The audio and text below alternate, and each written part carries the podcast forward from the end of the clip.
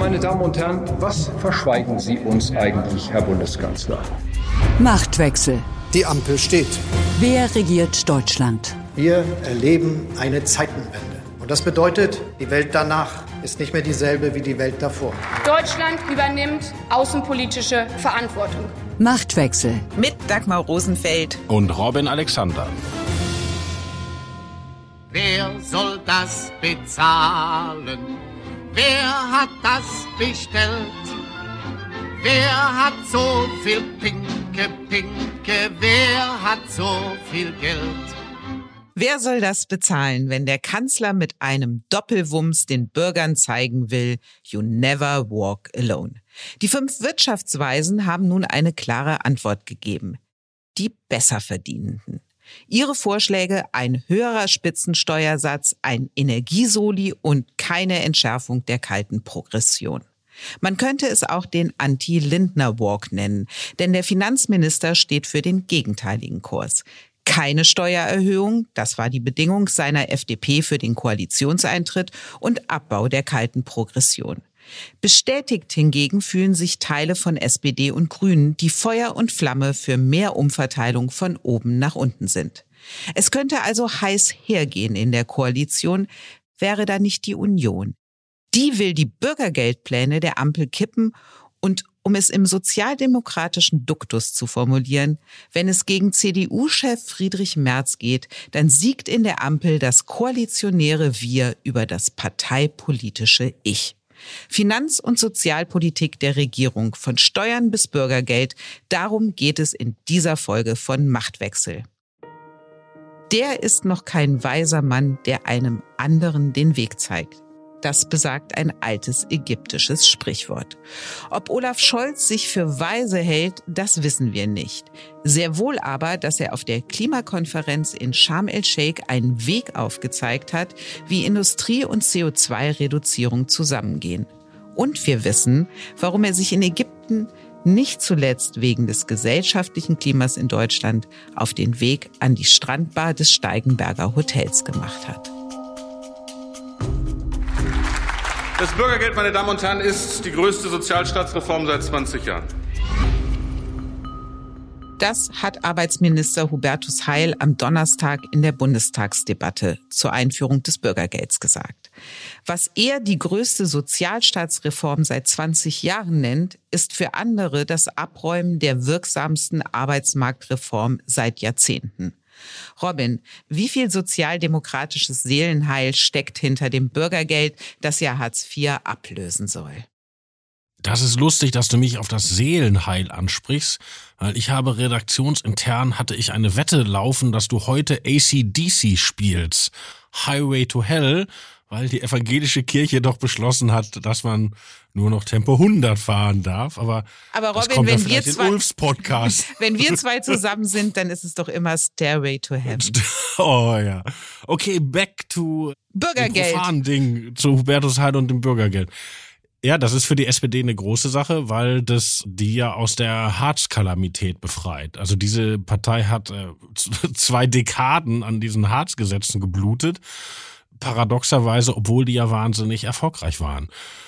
Und jetzt das Bürgergeld nimmt eindeutig die Sanktionen zurück, auch wenn die SPD natürlich oder teilweise heute das Gegenteil erzählt hat und gibt den Leuten mehr Sicherheit. Dagegen ist ja auch im Prinzip nichts zu sagen. Nur es ist wie oft so, bis die Politik was macht, hat sich die gesellschaftliche Situation, die die Idee mal hervorgebracht hat, völlig verändert, weil wir leben ja gar nicht mehr in den Zeiten von Massenarbeitslosigkeit, sondern wir leben ja in den Zeiten, wo irgendwie der Fachkräftemangel und überhaupt der Arbeitskräftemangel mittlerweile täglich dramatischer wird. Und in dieser Zeit als Regierung das Signal auszusenden, lasst euch mit der Arbeitssuche ruhig ein bisschen Zeit, ist natürlich schon schwierig. Fördern und fordern, das ist ja das Prinzip der Harzreformen gewesen. Und beim Bürgergeld ist jetzt die Erhöhung des monatlichen Satzes um 53 Euro auf 502 Euro, die es dann sein werden, das eine. Aber das andere sind ja Punkte, wie du sie gerade auch angesprochen hast, weniger Sanktionen mehr Schonvermögen für Bürgergeldempfänger.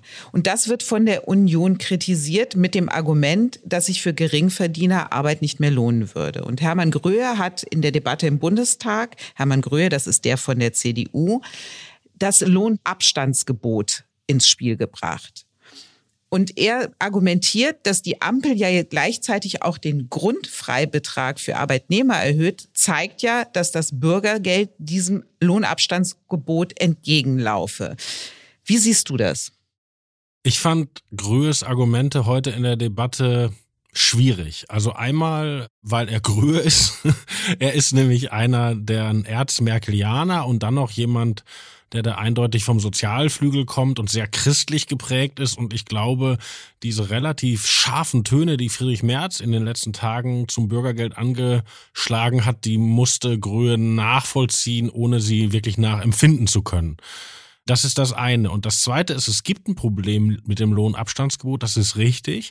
Das kommt aber daher, dass das Existenzminimum vom Grundgesetz her gesichert ist. Und da ist sozusagen ein Automatismus drin, an dem die Politik nicht vorbeikommt. Also das Problem gibt es, aber das wird nicht durchs Bürgergeld verursacht. Was ich auch unschlüssig an der Argumentation der Union finde, ist, sie argumentiert einerseits mit diesem Lohnabstandsgebot, und bringt das als Argument gegen das Bürgergeld ein, spricht sich aber zugleich ja für die Erhöhung des Regelsatzes aus. Also das geht doch auch nicht zusammen. Das Argument dafür ist, der Regelsatz steht an zur Erhöhung und die ändern da die Mechanik. Bisher war der schon inflationsangepasst, aber nachlaufend. Und dieses nachlaufend war bis zu anderthalb Jahre. Und wenn man jetzt eine dicke Inflation hat von fast zehn Prozent, sind natürlich diese anderthalb Jahre fatal, weil man dann halt ein Jahr lang zehn Prozent weniger kriegt, als man es eigentlich braucht. Also das Argument verstehe ich und die Union wollte sozusagen der Ampel das den Vorwurf aus der Hand nehmen, sie gönne den Leuten nicht diese überfällige Erhöhung. Aber um vielleicht mal auf den Teil zu kommen, den man an der Unionskritik verstehen kann, nehmen wir mal ein Beispiel aus dem Volk uns beide. Wenn uns jetzt das Schicksal der Arbeitslosigkeit erwischen würde, wir sind ja schon ein bisschen älter, auch wenn du nicht so aussiehst, wir hätten zwei Jahre ungefähr ja schon ALG 1, wo wir relativ okay über die Runden kämen. Und erst nach diesen zwei Jahren in diesem Arbeitslosengeld 1 würde für uns das Bürgergeld greifen. Und wir müssten also unserem Arbeitsvermittler müssten gar nicht hingehen oder einfach könnten da auch nichts machen. So, und gleichzeitig würde ein hohes Schonvermögen greifen. Es wird ja in der Politik immer dieses Beispiel genommen von der Familie mit zwei Kindern. Nun trifft das ja für uns beide nicht zu, aber ist ja egal, das habe ich jetzt so oft gehört, dass ich es auch nochmal erzähle. Da hast du dann 150.000 Euro Schonvermögen und dann wird dazu gerechnet, äh, meinetwegen auch dein Häuschen und dein schönes Auto. Und da fragt man sich natürlich irgendwann schon, ist es wirklich ein Fall, wo sozusagen die Sozialgemeinschaft einspringen muss? Können diese Leute nicht aus Eigenverantwortung was machen?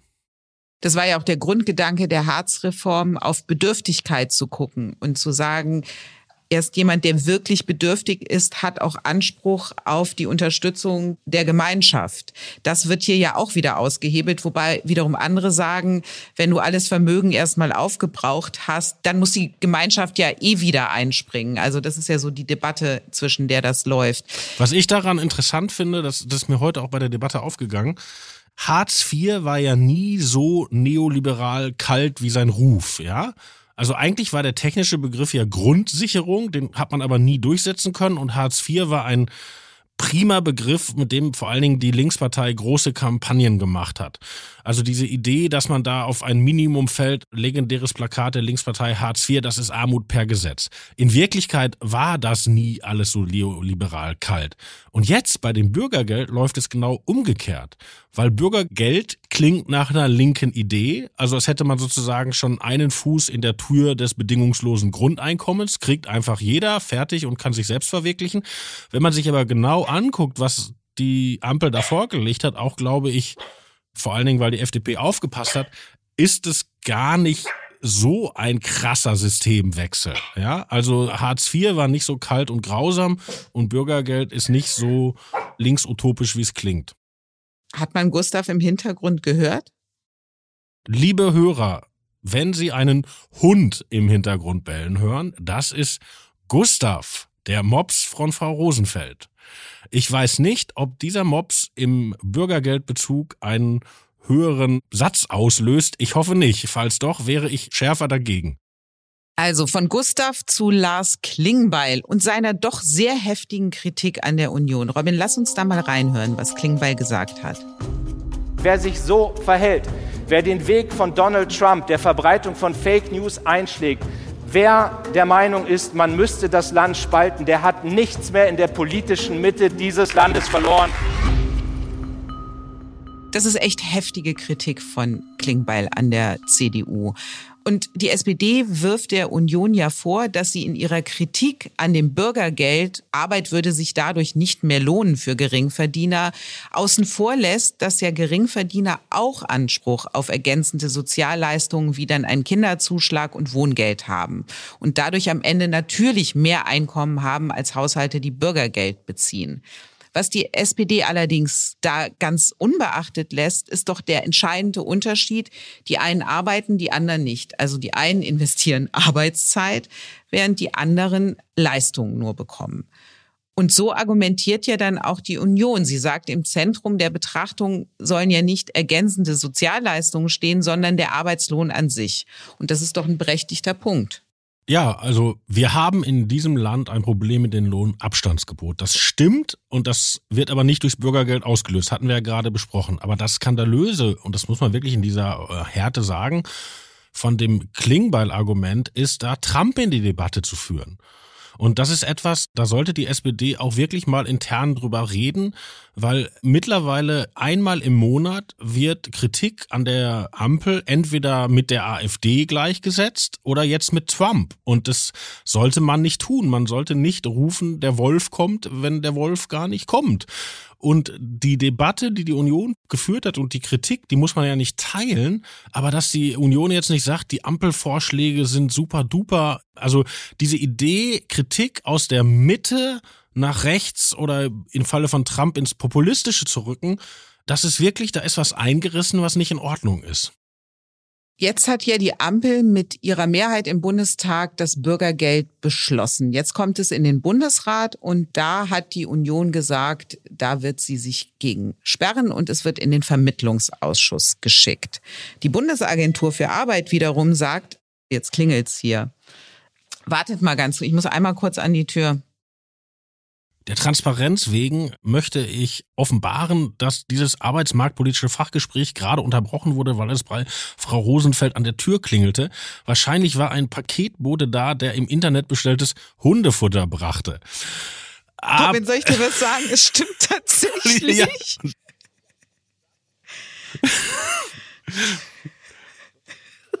Nun zurück so. zu äh, ernsten Dingen. Ob die Union das durchzieht, wissen wir noch nicht, aber es ist sehr interessant, dass Friedrich Merz mit diesem Thema etwas gelungen ist, nämlich tatsächlich die Meinungsführerschaft im Unionslager zu erobern. Weil Friedrich Merz hat die Ansage gemacht, dass erstmal abgelehnt wird dass man in den Vermittlungsausschuss damit will. Und eigentlich hat ja Friedrich Merz streng genommen im Bundesrat gar nichts zu kamellen. Da sitzen ja die Ministerpräsidenten. Und dass die Ministerpräsidenten sich vom CDU-Parteivorsitzenden die Linie vorgeben lassen, das ist schon bemerkenswert. Mit ihren Entlastungsmaßnahmen, zu denen auch das Bürgergeld gehört, das ist nämlich Teil des dritten Entlastungspakets, setzt die Ampel fort, was die Große Koalition in der Corona-Pandemie begonnen hat. Sie tut nämlich so, als ob es einen Staat gibt, der alle Härten für alle auffangen kann. Und da finde ich es nicht verwunderlich, dass es in der Bevölkerung wiederum eine besonders hohe Anspruchshaltung gegenüber dem Staat gibt. Also gerade hat eine Umfrage gezeigt, dass die Deutschen im Gegensatz zu anderen Nationen wie zum Beispiel die Briten oder die Amerikaner finden, dass der Staat die Hauptverantwortung dafür trage, die steigenden Lebenshaltungskosten zu bewältigen. Wie die steigenden Staatsausgaben bewältigt werden können, dazu haben die Wirtschaftsweisen ja jetzt einen Vorschlag gemacht, Steuererhöhung und Energiesoli. Das Inflationsausgleichsgesetz aber, das die Ampel jetzt auf den Weg bringen will, hat das genaue Gegenteil vorgesehen. Höherer Grundfreibetrag, Abbau der kalten Progression und Anhebung der Freigrenze für den Solidaritätszuschlag. Heißt am Ende doch, uns egal, was die Wirtschaftsweisen sagen. Die Wirtschaftsweisen haben damit überrascht und sie haben die FDP in eine schwierige Lage gebracht, weil die Rolle, die Christian Lindner ja für sich vorgesehen hat in dieser Ampel, ist ja, ich bin der Hüter der wirtschaftspolitischen Vernunft, ich, ich verhindere die größten Dummheiten. Und wenn die Wirtschaftsweisen so gegen seine Linie etwas tun und die Wirtschaftsweisen haben ja immer diesen Ruf der überparteilichen Schiedsrichter, ist das natürlich blöd. Ich fand, der Taz ist ein sehr cleveres Titelbild gelungen. Die hatten gestern Lindner alleine auf der Regierungsbank und darüber stand die Wirtschaftsweise, aber mit A, also sozusagen das verlassene Kind sozusagen. Und ein bisschen ist es so. Wobei man sagen Aber muss. Robin, so allein ist Lindner doch nicht. Wenn jetzt das Kabinett diesem Inflationsausgleichgesetz zustimmt, dann ist das doch genau der Lindner-Kurs, für den sich die Ampel entschieden hat. Ja, das stimmt ja. Und auch das Kabinett hat zum Beispiel auch den Rat der Wirtschaftsweisen in den Wind geschlagen, die AKWs länger laufen zu lassen. Also da kennen die nix. Aber trotzdem für diese Rolle, ich verteidige die wirtschaftspolitische Vernunft, ist das natürlich irgendwie nicht der beste Tag gewesen. Es ist ja nicht nur Lindner, der sich gegen die Vorschläge der Wirtschaftsweisen stellt, sondern auch die Arbeitgeberseite zum Beispiel hat mit einem Aufschrei des Entsetzens auf diese Vorschläge reagiert. Und was ich spannend fand, Martin Werding, das ist einer der Wirtschaftsweisen, und zwar derjenige, der von Arbeitgeberseite in diesen Rat geschickt worden ist, hat gesagt, die Steuervorschläge seien im Rat nicht annähernd so hitzig diskutiert worden wie in der Öffentlichkeit. Du hast ja selber gesagt, es ist überraschend gewesen, dass dieser Rat sogar einstimmig sich dazu entschieden hat. Aber nochmal dann die Frage, die ja zu Recht offen ist, wie soll das alles finanziert werden? Wenn nicht über Steuererhöhung, wenn nicht über einen Energiesoli, den man einführen könnte. Was dann? Na, über Schulden. Das ist ja jetzt der Plan. Also bis jetzt hat die Ampel sich dafür entschieden, keine Steuern zu erhöhen sondern in die Schulden zu gehen. Und die von dir beschriebene Rutschbahn, also dass staatliche Leistungen neues Anspruchsdenken gebären, das ist wirklich so. Also da gibt's zwei Beispiele vom Tage. In der Corona-Zeit wurde gesagt, niemand muss mehr aus seiner Wohnung raus, auch weil er seinen Job verloren hat, ja. Und darf auch in der großen Wohnung bleiben und das wird nicht mehr überprüft von Amts wegen. Und heute war genau das das Argument für das Bürgergeld in der Debatte. Da wurde gesagt, ja, in Corona haben wir das gesagt und das machen wir jetzt auch so weiter. Oder anderes, noch aktuelleres Beispiel. Die Koalition hat ja in ihrer Verzweiflung, weil kein adäquates System da ist, um die Gaspreise in Schach zu halten, gesagt, es gibt einmal sozusagen eine Abschlagszahlung vom Staat. Und dann kam man auf die Idee, man macht das schon im Dezember, damit es die Leute noch in diesem Jahr merken. Und jetzt in dem Papier, das äh, Habeck vorgelegt hat, wie man das operationalisiert, steht plötzlich, dass man das nicht versteuern muss. Und das macht natürlich einen riesen Unterschied, weil das heißt ja, dass alle das Gleiche kriegen. Als die aber auf die Uridee kamen, hieß es noch, das muss versteuert werden. Und dann hätte das natürlich eine soziale Staffelung gehabt. Nun gibt's für alles Argumente, aber ich wollte die Rutschbahn beschreiben, auf der man ist, dass diese, also ein erfüllter Anspruch ist der Vater oder die Mutter von zwei Neuen das gleiche bei der Verschuldung. Ne? Also erst hieß es, die Bundeswehrmilliarden werden nicht dazu gezählt für die Schuldenbremse. Ja? Dann die 200 Milliarden Doppelwumms. Jetzt macht die FDP die Startfinanzierung für die Aktienrente, was man ja gut finden kann. Aber jetzt werden diese Startfinanzierung 10 Milliarden Euro vom Kapitalmarkt genommen. So, und wenn, wenn man einem Privaten sagen würde, du nimmst Geld von der Bank auf, auf Kredit, um es in Aktien zu investieren, das ist jetzt nun nicht die ganz konservative Familienväter-Style, ja. Und so glaube ich, dass da im Moment wirklich eins das nächste zeugt. Jetzt habe ich gebiert und zeugt gesagt. Ich glaube, da müssen wir uns für ein Bild entscheiden. Das darfst du dir aussuchen, lieber Robin. Ich will auf den einen Punkt, den du gerade auch noch angesprochen hast, nochmal zurückkommen, nämlich dieses Gießkannenprinzip dass für alle die Maßnahmen gelten. Und das ist doch auch ein Argument der Wirtschaftsweisen gewesen, die gesagt haben, Tankrabatt, 9-Euro-Ticket, davon haben alle profitiert, auch diejenigen, die es eigentlich gar nicht brauchen. Und es ist für sie ein Zeichen auch der Gerechtigkeit, dass diejenigen jetzt etwas mehr geben, als sie es ohnehin schon tun. Naja, aber dann hast du als Staat erstmal ähm, eine Menge ausgeteilt und anschließend sammelst du wieder ein. Das kann es ja eigentlich auch nicht sein. Also zur Entlastung. Also dann lieber nur fröhlich austeilen. Naja, alle. zur Entlastung der Wirtschaftsweisen muss man sagen, dass die von denen, die sich öffentlich geäußert haben, immer gesagt haben, die Maßnahmen müssen zielorientierter sein. Also einfach eben einfach nicht für alle die Nebenkosten übernehmen und einfach nicht einen Tankrabatt für alle und so weiter, sondern zielgerichtet. Das, so haben die das immer argumentiert. Mit dem wiederholten Nein von Christian Lindner zu Steuererhöhungen und jetzt auch mit diesem Inflationsausgleichsgesetz, damit sind Sie doch auch ausgeschlossen. Die Steuererhöhung gibt es nicht. Das ist nicht darstellbar von einer FDP und ehrlich gesagt kann ich es nicht nur aus Perspektive der FDP verstehen, sondern auch jetzt die Steuern zu erhöhen, wo es eine Menge Leute schwierig sowieso wird, über die Runden zu kommen, das ist, glaube ich, keine gute Idee. Im Hinterzimmer. Manchmal kann das Hinterzimmer auch am Meer liegen, am Strand von Sharm el-Sheikh. Dort hat sich Olaf Scholz an einer Strandbar mit der Klimaaktivistin Luisa Neubauer zu einem Gespräch getroffen. Und das führt zugleich auch zur Erkenntnis der Woche, nämlich über das Zusammenspiel von Klimaaktivisten und Bundesregierung. Robin, worüber haben Scholz und Neubauer gesprochen? Das weiß ich nur aus einer Quelle, weil Olaf Scholz hat uns davon nichts erzählt, aber ich habe Frau Neubauer eine SMS geschrieben und sie sagt, es ging darum, Scholz ihre Sicht auf diese Klimakonferenz darzustellen und dazu hätte sie dieses spontane Treffen genutzt den Einfluss von Fridays for Future auf die deutsche Klimapolitik, den hat Scholz selber einmal sehr deutlich gemacht. Und zwar, das war noch zu Zeiten der Großen Koalition, nachdem das Klimapaket verabschiedet wurde, hat er via Twitter sich bei Fridays for Future bedankt und auch klargemacht, dass sie einen erheblichen Teil dazu beigetragen haben, dass das Thema Klimaschutz jetzt ganz oben auf der Agenda steht. Welchen Einfluss haben denn Aktivisten wie Luisa Neubauer auf die Klimapolitik der Bundesregierung?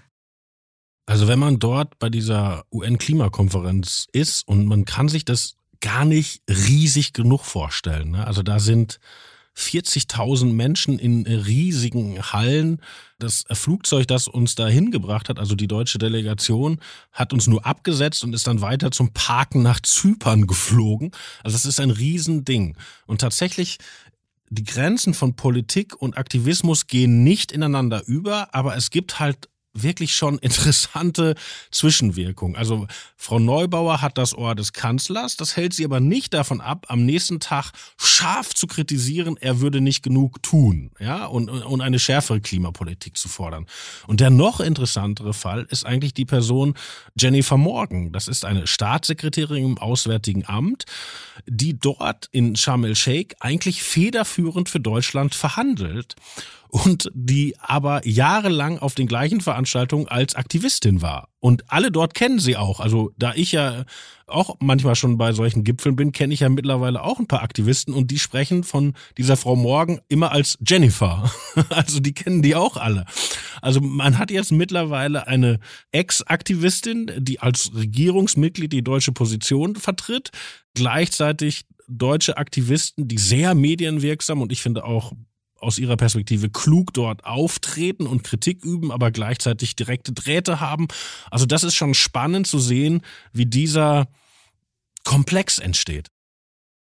Jennifer Morgan war ja lange Greenpeace-Chefin und wie du sagtest, gehört sie ja jetzt zum Ministerium von Annalena Baerbock und ist für Klima zuständig.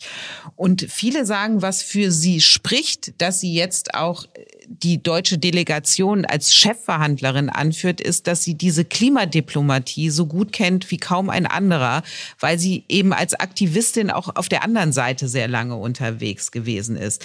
Ist das von Vorteil für die deutsche Klimapolitik, eine Frau wie Jennifer Morgan an der Spitze zu haben?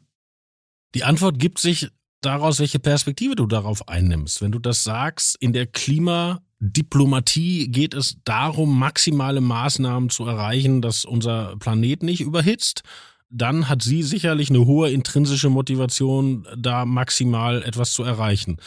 Wenn du sagst, Deutschland muss auch einen industriellen Kern erhalten und darf nicht einseitig vorangehen, dann siehst du das deutlich skeptischer. Das überlasse ich jeder Hörerin und jedem Hörer. Die Mechanik davon ist aber wirklich wahnsinnig interessant, weil auf diesen Klimakonferenzen war ja vorher immer Angela Merkel.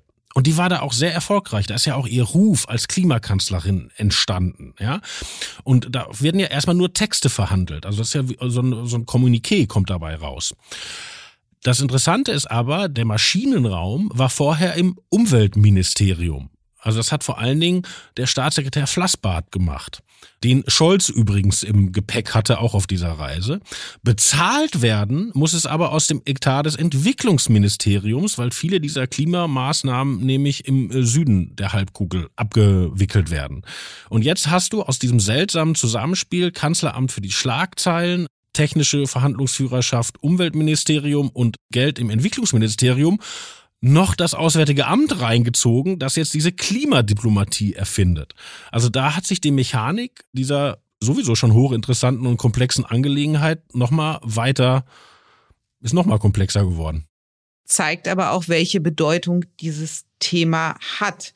Und du hast es gerade angesprochen. Merkel galt als die Klimakanzlerin. Scholz hat im Wahlkampf dafür geworben, dass er der Klimakanzler sei. Und er hat jetzt bei seinem Besuch auf der COP27, so heißt die Klimakonferenz, die in Ägypten stattfindet, zum einen finanzielle Hilfen im Gepäck gehabt und auch eine Idee, nämlich die Idee eines Klimaclubs. Dieses Ziel einer weltweiten Zusammenarbeit bei der Transformation unserer Industrien liegt auch die Idee eines offenen und kooperativen Klimaclubs zugrunde. Der Grundstein dafür haben wir im G7-Kreis gelegt.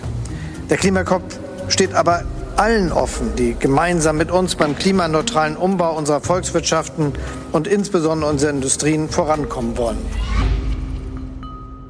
Das klingt nach einer weltweiten Achse des Guten in der Klimafrage. Robin, dieser Klimaclub, was stellt sich Scholz darunter vor und vor allem, wie realistisch ist es, dass diese Vision Wirklichkeit wird? Der Klimaclub ist tatsächlich der Beitrag von Olaf Scholz eigentlich überhaupt zur Klimapolitik? Also wie Frau Baerbock sozusagen die Verhandlungsführerschaft einer Aktivistin gegeben hat und damit einen neuen Akzent gesetzt hat, will Scholz auf diesen Klimaclub gehen. Und die Idee davon ist, dass Länder, die sich auf den Weg machen, na, eigentlich der Dekarbonisierung ihrer Industrien, dass die miteinander im Austausch bleiben. Einerseits, um sozusagen Techniken abzugleichen, aber das wird immer so ein bisschen nur ähm, verschwiemelt gesagt, aber ich denke, darauf läuft es eigentlich hinaus, dass die auch gucken, dass sie untereinander keine Zölle erheben. Weil das ist ja etwas, wenn man sich vorstellt, was die Ampel eigentlich jetzt will, ist es ja das Umstellen auf eine Wasserstoffwirtschaft, ja? Also in Duisburg sitzen Leute, die äh, probieren aus, kann man grünen Strahl machen, also, also Stahl mit Wasserstoff. Ja, wir wissen noch gar nicht, ob das klappt, aber nehmen wir mal das Gute an und das funktioniert, dann ist dieser Stahl ja immer noch deutlich teurer als der Stahl, der sonst wo gemacht wird mit den Mitteln wie bis jetzt immer. Und dann wären ja unsere schönen grünen Stahlunternehmen ratzfatz weg vom Markt, weil wir in einem offenen Markt sind. Und der Klimaclub ist die Idee, dass man dann vielleicht grünen Stahl oder auch sonstige Industriegüter hat in Europa und vielleicht in Japan und vielleicht in den USA und dass man dort einen offenen Markt macht. Klammer auf, die von draußen weiter den dreckigen Stahl haben, kommen dann natürlich nicht mehr in diesen Markt rein oder nur mit großen Strafzöllen. Aber Teil dieses Marktes müssen doch dann Big Player sein. Also ein rein innereuropäischen Markt für grünen Stahl zum Beispiel, der wird doch nicht funktionieren. Dafür brauchst du doch mindestens die USA mit an Bord. Und ob du an China dauerhaft vorbeikommst, ist auch die große Frage. Naja, Scholz hatte das ja eingebracht auf seinem G7 in Elmau, ja, und da hat man ja schon große Player und das ist tatsächlich bis ins Kommuniqué gekommen. Allerdings nicht nach dem Motto, wir sind jetzt der Club, sondern nach dem Motto, wir sehen diese Gründung positiv. Ja, also das war noch keine Beitrittserklärung. Und die Idee oder eigentlich müsste man sagen, die Vision von Scholz ist, dass man damit vielleicht als Westen anfängt, dass dann aber jemand wie China oder Indien das so attraktiv findet, auf diesen westlichen Märkten Stahl zu verkaufen, dass er selber auch grünen Stahl herstellt. Und dass man darüber das dann auch in den anderen Ländern in Gang bekommt. Die deutsche und auch die europäische Klimapolitik folgt doch aber einem ganz anderen Mechanismus, als es die amerikanische tut. Also hier wird CO2-Ausstoß teuer gemacht, also es geht über einen hohen Preis. In den USA hingegen arbeitet man mit Steuersenkungen für Unternehmen, die sich ansiedeln und möglichst CO2-neutral produzieren. Ja, aber äh, Scholz Klimaclub ist die Reaktion auf das von dir beschriebene Phänomen. Vor ein paar Jahren dachte man, man startet mit einem CO2-Preis und gleicht das immer mehr international an und irgendwann hat man dann sozusagen einen globalen CO2-Preis. Und das ist in Amerika einfach nicht durchzusetzen, weil die Republikaner da nicht mitmachen. Und das kann kein amerikanischer Präsident durchsetzen. Deshalb setzt Biden jetzt mit seinem Inflation Act, das ist eigentlich der umgebaute Build Back Better Act, also das sind eigentlich Sachen, die schon in Richtung Öko gehen, setzt er auf Steuersubventionen. Und diese beiden Systeme, also hier, du machst Emissionen teurer, da du gibst steuerliche Anreize, sind eigentlich inkompatibel. Und Scholz Idee ist, dass man in diesem Klimaclub dann ein Verfahren ausheckt, wie man es doch wieder kompatibel hinbekommt. Ja, alles Vision, aber wir kritisieren ja oft, dass keine Vision da ist. Deshalb, das ist immer eine Idee, wie es laufen könnte. Werbung obwohl ich weiß, worauf du hinaus bist. Auf Sex, oder? Sagen wir, man hätte besoffen Sex in der Öffentlichkeit. Was wird da aufgerufen? Das 17. Bundesland. Der Mallorca-Podcast mit Ingo Wohlfeil und Stefan Netzeband. Wie fühlt sich der Ballermann an in der neuen Saison? Was kosten aktuell Flüge und Hotels? Welche Promis sind auf der Insel und welche Stars in Bierkönig oder Megapark? Mit das 17. Bundesland bist du immer auf dem Laufenden. Jeden Donnerstag, wo es gute Podcasts gibt. Werbung Ende. Wie glaubwürdig aber ist Scholz als Klimakanzler, wenn gleichzeitig Deutschland mit Hochdruck an Flüssiggasterminals baut, längere Laufzeiten für Kohlekraftwerke beschließt, auf Atomenergie als klimaneutraler Energie verzichtet und die Erhöhung des CO2-Preises auch ausgesetzt hat. Das fand ich total interessant da in Sharm el-Sheikh, weil ich dachte, meine ganzen Aktivistenbekanntschaften werden Scholz dafür wahnsinnig dissen. Ja? Haben sie aber gar nicht gemacht, interessanterweise. Was die am meisten ärgert, ist eine Kehrtwende der Bundesregierung. Auf der letzten Klimakonferenz, die war im schottischen Glasgow, hatte man sich darauf geeinigt, dass die westlichen Länder im Süden kein Geld mehr geben zur Erschließung neuer fossiler Energien. Und davon ist die Bundesregierung abgerückt, weil Russland uns vom Gas abklemmt und hat auch auf den G7-Gipfel entsprechende Sachen verhindert, dass die beschlossen werden, dass es also weiter möglich ist, neue Gasfelder im Süden zu erschließen und äh, gedacht ist da konkret in den Senegal. Also das ärgert die Klimaaktivisten vor allem. Aber sie geben Deutschland tatsächlich andererseits großen Kredit, und vielleicht ist es auch die neue Klimapolitik von Frau Baerbock und Frau Morgan, dass Deutschland bereit ist, in ein System einzusteigen, dass im Süden die Länder für Klimaschäden entschädigt werden. Also die sprechen von Loss and Damages. Also die Idee ist, ein Wirbelsturm oder ein Tsunami oder eine Dürre, die Klimawandel verursacht ist, richtet Schaden an in Bangladesch oder in einem afrikanischen Land und aus dem Westen kommt Geld dafür, die Leute zu entschädigen oder den Leuten zu helfen, mit der Begründung, dass der Westen mit der industriellen Revolution ja schon sehr viel länger als der Rest die Erde anheizt.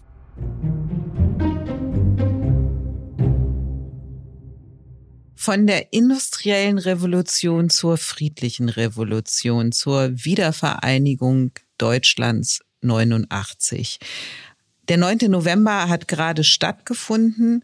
Ein besonderer Tag für Deutschland und auch ein besonderer Tag für die Menschen, die erheblich dazu beigetragen haben, dass wir wieder ein Land werden konnten. Zu diesen Menschen gehört Werner Schulz. Und Werner Schulz ist am 9. November plötzlich verstorben im Schloss Bellevue bei einer Veranstaltung, in der es um den Mauerfall ging.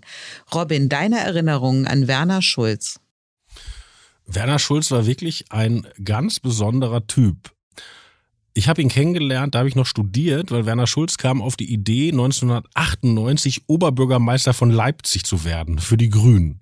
Eine Idee, die scheiterte, aber wie der diesen Wahlkampf aufgezogen hat, war wirklich für diese Stadt Leipzig ein echtes Ereignis. Also dazu muss man wissen, Schulz war Bürgerrechtler und zwar der ersten Stunde. Der hat seinen Job in der DDR deswegen verloren, war dann 1989, 90 führend in der friedlichen Revolution und hat dann die Grünen gerettet. Weil die Grünen hatten sich ja 1990 ins gesellschaftliche Off geschossen, weil sie nichts mit der Wiedervereinigung anfangen konnten und flogen aus dem Bundestag. Und im Bundestag saßen nur sechs Ostgrüne und deren Wortführer war Werner Schulz. Also er hat die ganze grüne Bewegung eigentlich vier Jahre öffentlich präsent gehalten. Und dafür viel Lob bekommen, war aber auch in den Grünen immer unpopulär, weil er ein ganz früher Schwarz-Grüner war und hatte dann große Konflikte mit Joschka Fischer, weil eigentlich im Rot-Grün nach 1998 wäre Schulz der geborene Fraktionsvorsitzende gewesen und Fischer hat ihm nicht genug vertraut, weil er dachte, mit dem unterwirft sich die Fraktion nicht dem Regierungswillen und hat ihm dieses Amt eigentlich genommen, das ihm zugestanden hätte. Und dann war Werner Schulz sozusagen aus der vordersten Reihe raus, aber er war weiter auch eigentlich seiner Zeit voraus. Ich gebe dir ein Beispiel, die legendäre Rede von Wladimir Putin im Bundestag, wo er Deutsch gesprochen hat und alle Abgeordneten haben sich erhoben und haben geklatscht. Da ging ein Abgeordneter raus, Werner Schulz, weil der hatte damals schon ein richtiges Bild von Putin wurde später Europaabgeordneter, ein Unterstützer der Ukraine schon seit Jahren und hatte auch damit recht. Also das war wirklich ein ganz besonderer Charakter. Auch jemand, wenn man mit ihm sprach, eine gewisse Melancholie hatte der, aber auch einen sehr scharfen Witz. Also eigentlich jemand, von solchen Leuten gibt's nicht so richtig viele in Deutschland. Eigentlich ein bürgerlicher im besten Citoyen-Sinne. Also die wir haben ja kein republikanisches Pantheon und die Grünen haben auch keinen Parteiwalhalla. Aber Werner Schulz ist jemand, dass der jetzt am Tag des Mauerfalls im Schloss Bellevue gestorben ist, ist natürlich fast ein Romanabschluss für so ein Leben. Aber ich sage, wenn Sie heute Abend mit Ihrem Mann oder Ihrer Frau ein Glas Wein trinken, dann trinken Sie auf Werner Schulz, weil von solchen Leuten haben wir nicht ganz so viele in Deutschland. Robin, und ich finde, wenn unsere Hörerinnen und Hörer heute Abend ihr Glas Wein auf Werner Schulz erheben, dann gehört dieses letzte Wort, dein Auf Wiederhören, natürlich auch Werner Schulz. Ich warte immer noch auf denjenigen, der den Mumm hat, hier in Europa mal zu sagen, mein lieber Putin, womit du drohst, ist dein Selbstmord.